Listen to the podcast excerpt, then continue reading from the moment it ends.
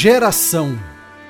O testemunho de Morris Ungren Nascimento 11 de agosto de 1919 Morte 3 de novembro de 2011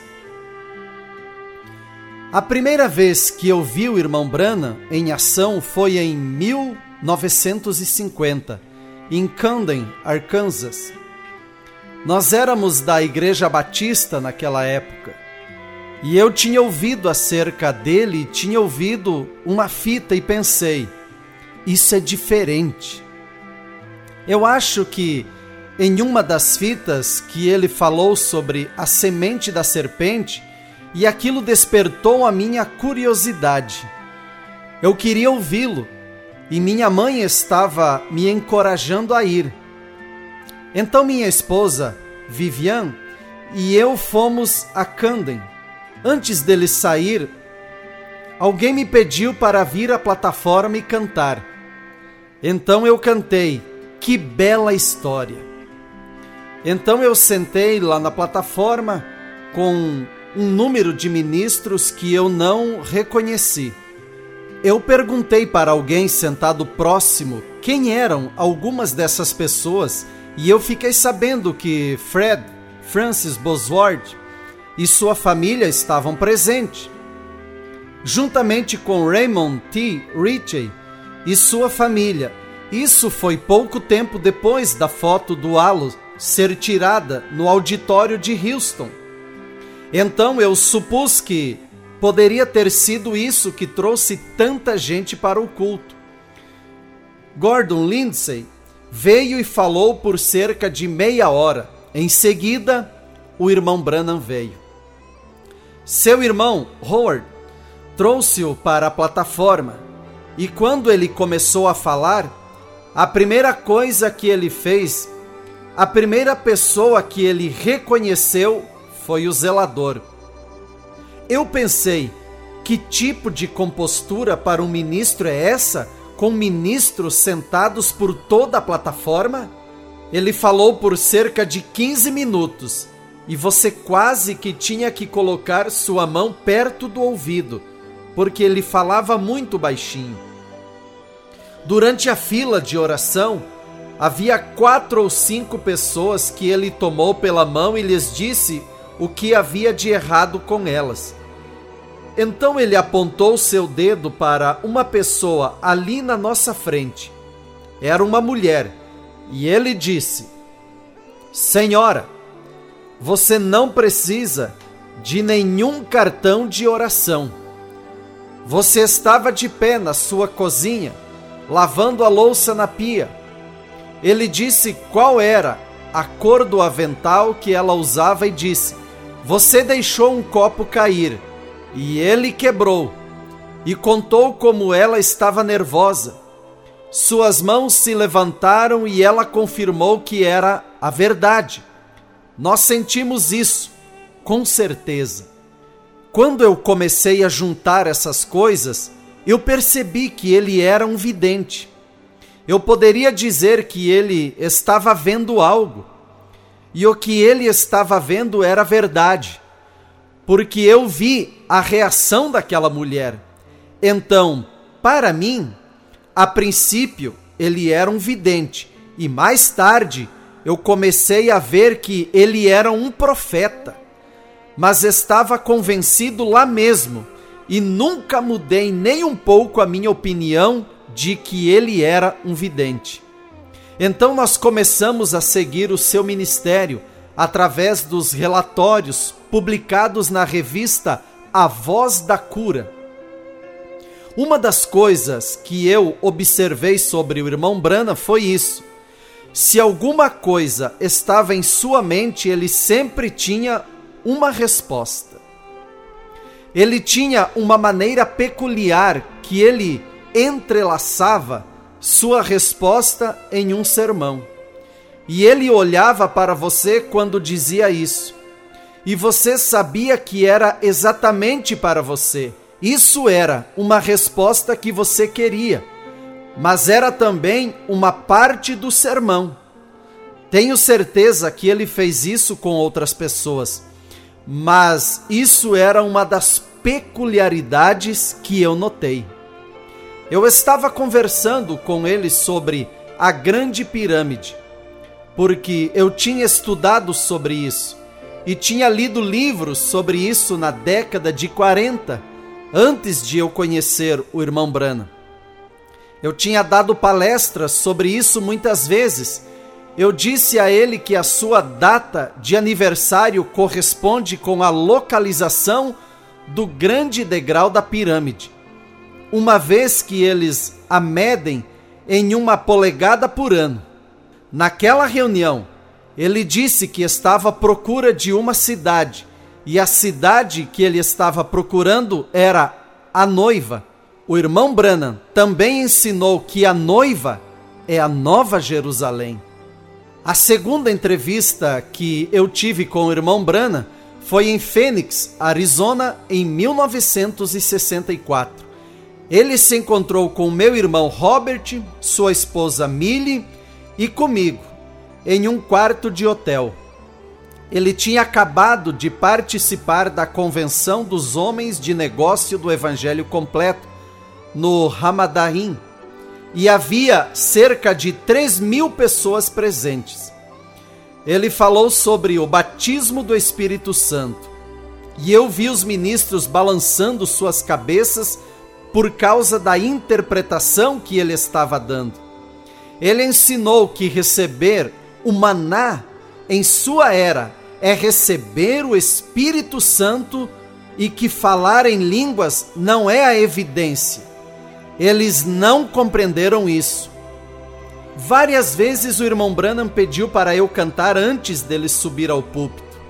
Eu tenho feito muitas apresentações musicais, então eu nunca fiquei nervoso ao cantar para ele. Eu cantei uma canção do álbum Messias de Handel no tabernáculo uma vez.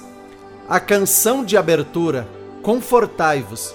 Billy Paul comentou sobre isso. Mas muitos na congregação não estavam acostumados com música clássica. Mas eu senti que isso era tão apropriado para o ministério, uma vez que é a profecia de Isaías 40 a respeito de João Batista. Eu sempre cantei canções que tinham a ver com a palavra, e o irmão Branham sabia disso. Em junho de 1964, eu cantei Que Bela História no Tabernáculo em Jeffersonville. A igreja estava lotada, pessoas estavam sentadas nos parapeitos das janelas e muitos estavam do lado de fora. Eu levantei para cantar e imediatamente alguém sentou no meu lugar. Eu vi isso então, após eu cantar, eu passei pela porta dos fundos em direção ao batistério. O irmão Branham estava esperando lá na sala ao lado e ele tinha o seu caderno aberto. Ele disse: O que você cantou lá é o que eu vou pregar nessa manhã. O que ele pregou foi o desvelar de Deus. E ele me mostrou suas notas. Ele usava pequenos caracteres uma espécie de taquigrafia para que ele se localizasse. Eu vou te dizer sobre o tempo que nós ficávamos lá na cafeteria Blue Bar, onde muitos se reuniam após os cultos. O irmão Branham veio para onde eu estava de pé sozinho e pegou na minha mão. Pareceu que seu rosto ficou escuro e ele disse: Um fundo clama outro fundo. Nessa hora, algo começou a se mover através do meu braço e do meu corpo. Senti um calor estranho e uma sensação de leveza que passou por mim, e eu sabia que era aquele anjo, que era Cristo. Eu percebi mais tarde que eu tinha sido curado de uma úlcera no estômago porque eu não tive mais nenhum problema com isso depois dessa ocasião. Eu creio que eu também fui batizado com o Espírito Santo, porque minha vida mudou. Outra vez, eu estava morando em Tulsa, Oklahoma, onde eu era o presidente da Universidade Bíblica de Tulsa, posição que eu ocupei por alguns anos. Um dia eu recebi uma ligação telefônica e era o irmão Branham querendo orar por mim. Eu tinha o que chamam de angioedema, o que causava inchaço no meu corpo, algumas vezes na ponta dos meus dedos e dos meus lábios. Eu melhorei, mas isso voltou novamente mais tarde. Quando ele orou por mim aquela vez, ele me disse que havia duas sombras me seguindo por toda a minha vida, tentando me derrubar, e era por causa delas que eu tinha tudo isso. Ele estava falando em um reino de coisas espirituais que eu não entendia como ele, mas ele disse isso. O irmão Brana não te forçava a fazer nada, uma vez que ainda estamos sob o livre-arbítrio. No entanto, ele evidentemente sabia que eu faria viagens ao exterior. E ele, como que me preparou do jeito que ele queria, sem me dizer o que fazer. Ele também me disse para continuar cantando e para continuar carregando a arca. Somente levitas, o ministério, podiam carregar a arca. Então aquilo significou que eu tinha um ministério. O irmão Brana também me disse que eu era o pastor aqui em Memphis. Muitos têm tentado iniciar igrejas nessa área mas eles têm caído à margem do caminho. Ele também tinha um jeito de mostrar quem você é. Ele podia entrar e revelar o seu temperamento. Ele não ia pelo nome das pessoas, mas através dos olhos de Deus ele via a natureza de todos e podia desvelar essa natureza com uma ou duas palavras. Isso tudo acontece quando se é um profeta. No domingo de Páscoa, em 1965, o irmão Branham falou no tabernáculo. Billy Paul veio para o púlpito antes do culto começar e disse que o irmão Branham gostaria de ver toda a família Angry em seu escritório. Bem, nós estávamos sentados em diversos lugares pela congregação e havia cerca de 15 a 20 de nós que lotou seu escritório. Ele tinha tido uma visão e queria relatá-la para nós. Nessa visão, ele viu uma bandeja de prata que meu pai estava segurando, e nela estavam todos os nossos nomes, e os nomes dos netos e assim por diante, escritos em pequenos cartões. Ele contou que o meu pai lhe disse: Irmão Brana, eu dou todos eles para você. Ele disse que ele tinha tido aquela visão umas duas vezes e que isso era o que ele queria nos dizer. Eu não me lembro de ele ter chamado uma família inteira alguma outra vez, mas ele fez isso com nossa família.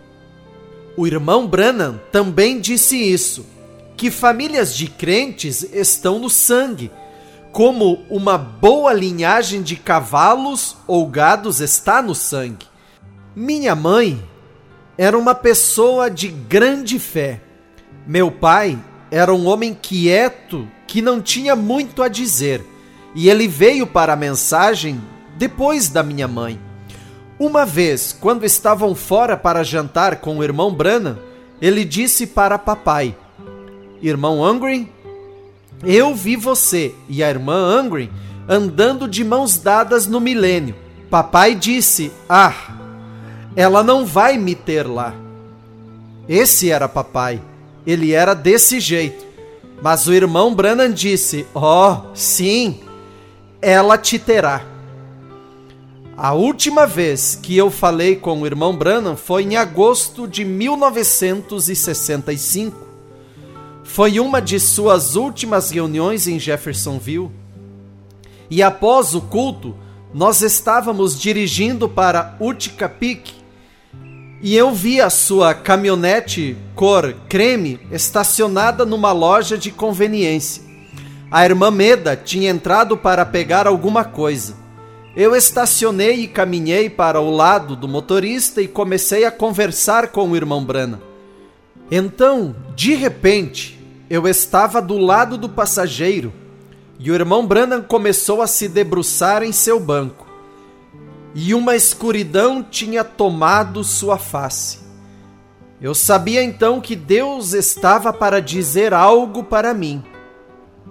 Uma coisa ele disse: Quando o gado está mugindo, eles estão cantando.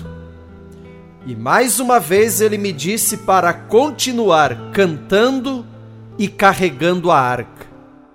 A coisa era: eu não caminhei para o outro lado do carro. Foi só depois que eu pensei: como eu cheguei lá? Foi depois que acabou que eu percebi que Deus me colocou lá. Ele me queria do lado direito do profeta. O lado esquerdo não é um bom lado para estar quando isso vem de Deus, você sabe.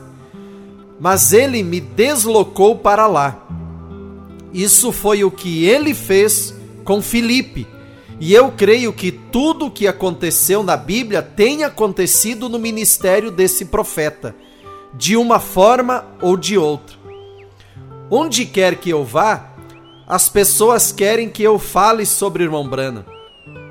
Eles têm a sensação de que eu era um companheiro próximo a ele.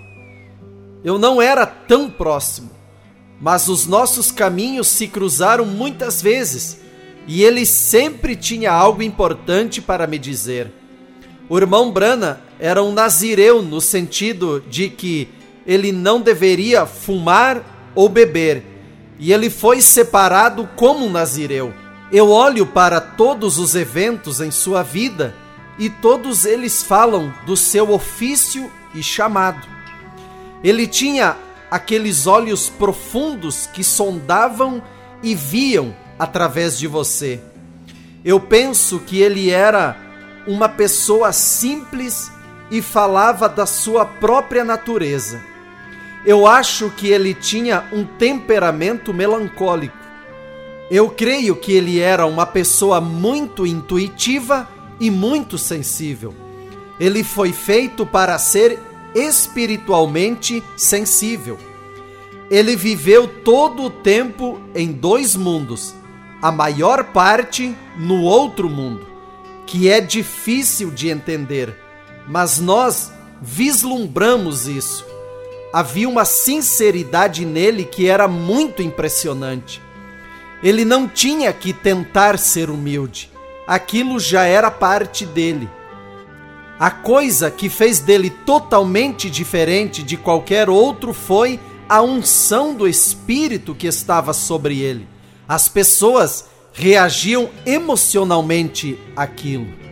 Algumas vezes você pensa, sendo o homem como um vaso, será que Deus achou um homem no qual ele poderia fazer essas coisas ou será que ele preparou um homem para fazer essas coisas?